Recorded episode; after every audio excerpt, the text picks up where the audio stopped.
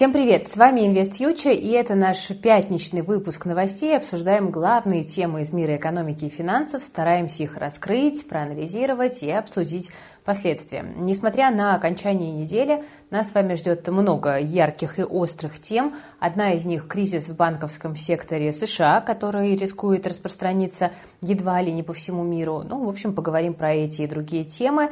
Смотрите обязательно до конца и не забывайте ставить лайк под этим видео, если вам нравится наша работа.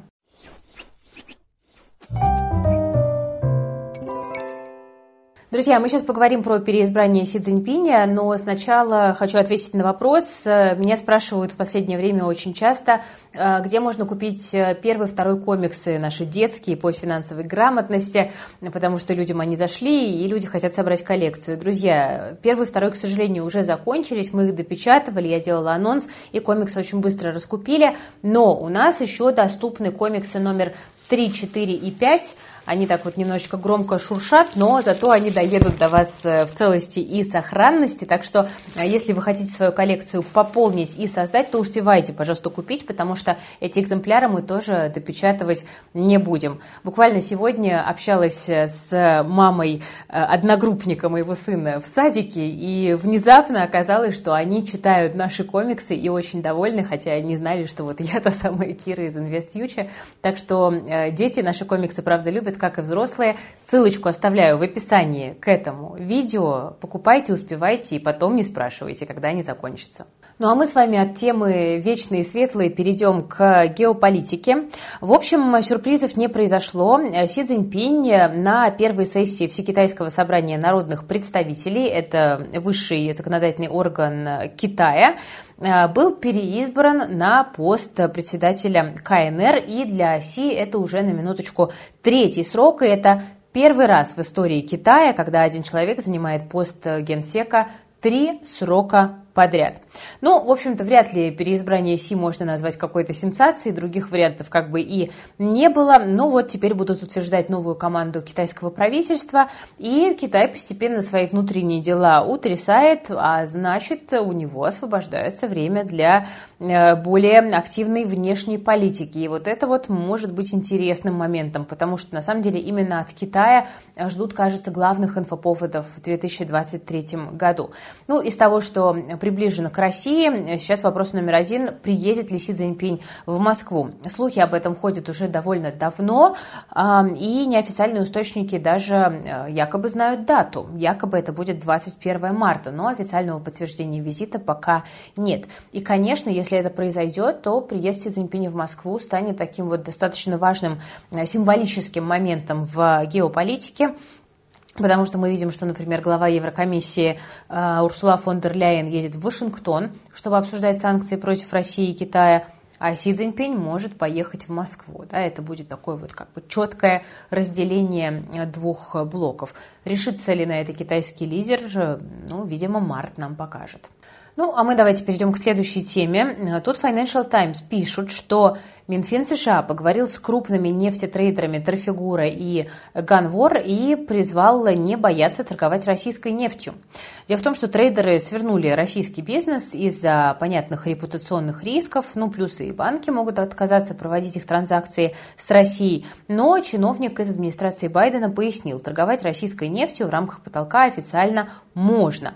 А, и, собственно, США пытаются э, как бы регулировать цены на нефть, нефть и расширяют способы экспорта нефти из России. Да, потому что получается такая ситуация, что Запад страдает от дорогого топлива, а Россия тем временем зарабатывает на экспорте нефти в э, Китай.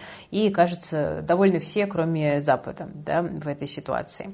А, при этом позиция России о потолке цен пока не менялась. Если кто-то требует нерыночных условий, то торгов не будет. Хотя с участием мировых нефтетрейдеров, конечно, издержки России на транспортировку нефти и топлива снижались бы. И это означает, что Юрал смогла бы уходить дороже текущих 50 долларов.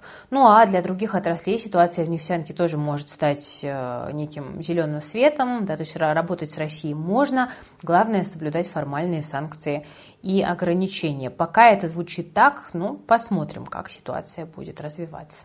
Какой-то у меня сегодня, знаете, немножко анти, антизападный выпуск новостей получается, потому что следующая новость озаглавлена так. Банки США начинают валиться. Ну, собственно, это не, не специально такая подборка новостей, но действительно вот как-то так, так они скомбинировались. А, в общем, история такая. А, в США случились проблемы у небольшого калифорнийского банка Silicon Valley Bank. А, он работал с технологическими стартапами, и на этой неделе, в среду, SVB сообщил, что потерял 1,8 миллиарда долларов после продажи портфеля ценных бумаг стоимостью 21 миллиард долларов. Это было связано с сокращением депозитов клиентов. И этот убыток побудил банк объявить доп. эмиссию акций на 1,75 миллиардов долларов, чтобы укрепить свой капитал. Ну, а уже сегодня заговорили о том, что SVB э, нанимает специалистов для поиска сделки по продаже компании. И вот буквально новость последних э, нескольких минут – это то, что Silicon Valley Bank закрыт калифорнийским регулятором. Активы банка 209 миллиардов долларов. Это небольшой э, банк, ну а сумма депозитов 175 миллиардов долларов, и почти все из них не застрахованы. В США есть агентство по страхованию вкладов, оно начнет возвращать клиентам деньги. Э, у кого депозиты меньше 250 э, долларов. Но, в общем, вот такая вот история. Банк как бы не топовый, не гигантский, но, тем не менее, он входит в топ-20 банков США по размеру активов. И понятное дело, что такие новости про SVB Э, спровоцировали панику в американском банковском секторе в целом. И вот четыре крупнейших по размеру активов американских банка э, уже э, резко потеряли в рыночной стоимости больше 50 миллиардов долларов в совокупности за один день потеряли JP Morgan Chase, Bank of America, Citigroup и Wells Fargo, просто потому что инвесторы задумались и про их портфели облигаций тоже. То есть если проблемы возникли у SVB, то почему они не могут возникнуть у э, гигантов. Э, ну, тут ситуация такая, что многие из банков э, вкладывались в долгосрочные бумаги, в том числе в казначейские банды, и они вкладывали туда именно деньги, которые пришли от притока депозитов в пандемию, да, после вот этой всей истории с там, вертолетными деньгами и так далее. При этом облигации уже почти год в цене падают, доходность десятилеток сейчас находится на уровне 3,7%, это довольно высокая доходность. А, ну и при этом в 2022 году у американских банков впервые с 1948 года упали объемы коммерческих депозитов. Ну, в общем, нагнетать не хотелось бы, но ситуация в банковском секторе США достаточно напряженно выглядит, и как бы эксперты уже заговорили о том, что э, вот эта история с Silicon Valley, а также история недавняя с Silvergate может запустить так называемый эффект домино в банковском секторе США. И это же все еще при том, что ФРС-то не закончила повышать ставку. Да, сейчас спорят, насколько повысит в марте, на 25 или на 50 базисных пунктов. Но, в общем, кажется, что э, впереди еще довольно большой стресс для американского банковского сектора. И если такие истории стартовали, то, в общем-то, там, где банкротство хотя бы одного маломальски крупного банка, там паника, а там, где паника, там неустойчивость и реальные экономические последствия. Так что понаблюдаем. Да, вот это вот, в общем-то, э, такое достаточно быстрое воздействие э, политики ФРС э, на экономику. Все как-то говорили, вот там рецессия, рецессия не будет, может быть, пройдем как-то этот период мягонько, гладенько, но все-таки мы видим, что болезненные моменты начинают происходить. Ну а тем временем в криптовалюте продолжаются распродажи. Стоимость биткоина упала ниже 20 тысяч долларов впервые с середины января. Э, при этом вот в пятницу крипта предпринимала некие попытки отскочить, э, потому что вышли негативные данные по рынку труда. Но в целом, конечно, крипту преследует такой мягко сказать, ужасный макроэкономический фон, потому что ФРС снижает аппетит к рисковым активам да, через повышение ставки. А, при этом вот как бы в чем, в чем позитив негативных данных по рынку труда. Мы сегодня увидели, что безработица в США подросла, 3,6%, прогноз, по-моему, 3,4 был, то есть безработица оказалась выше прогнозов, а экономика и рынки сейчас, ну, вернее, рынки, да, живут по принципу «чем хуже, тем лучше». А, потому что как бы плохие новости из экономики считаются хорошими новостями для рынка. А, рынок труда начинает остывать, значит, ФРС может не повышать ставку так резво, а, значит, у рынков есть шанс э, когда-нибудь в обозримой перспективе развернуться. Но это, как бы, видите, вот я когда комментирую такие, такую рыночную логику, э, она может быть сегодня такой, а завтра на рынке будет уже другое настроение, да, потому что все меняется достаточно быстро, и э, рынок как бы сам не определился, вот у меня такое ощущение пока с движением, и именно поэтому довольно резко реагирует и на любые разноплановые новости. То в одну, то в другую сторону его вот так вот и покачивает, потому что не хватает устойчивой и понятной э, тенденции в экономике.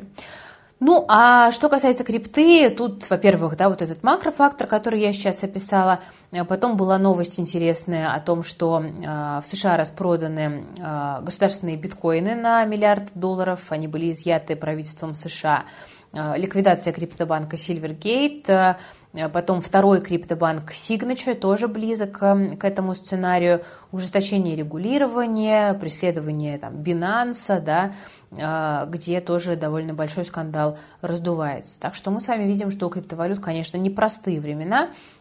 Если у биткоина дно, такой вопрос да, периодически возникает, но сложно про это сегодня сказать, потому что мы видим, что фактически э, заражения от краха FTX продолжают распространяться, и, в общем-то, чем, чем они будут э, как бы, охватнее, да, тем глубже будет падать рынок. При этом э, я думаю, что у крипты начнется хорошее время, тогда же, когда и у всех остальных рисковых активов. Просто до этого времени э, нужно дожить. Ну а теперь давайте о хорошем. Э, Илон Маск тут сообщил, что хочет построить для своих сотрудников город-утопию в Техасе. Он уже купил 25 квадратных метров земли вблизи города Остин вдоль реки Колорадо. На территории уже построено несколько модульных домов, бассейн, и тренажерный зал. А, дом Илона появился немножечко подальше от всех городских построек, и а, называться он будет Снейлбрук в честь улитки-талисмана компании Маска Боринг. Это вот та, которая строит инфраструктуру и а, туннели. А, Маск хочет в своем городе ввести определенные правила, а стоимость аренды сделать ниже рыночной. При этом сроки начала строительства Маск пока не называет. А почему именно Техас? Ответ очень простой. Налоги, потому что там они низкие, штат развивается довольно быстро, там растет строительство недвижимости, населения, появляется все больше компаний. И, ну вот, в общем-то, есть мнение, что Техас может стать такой некой новой Калифорнией, но с низкими налогами.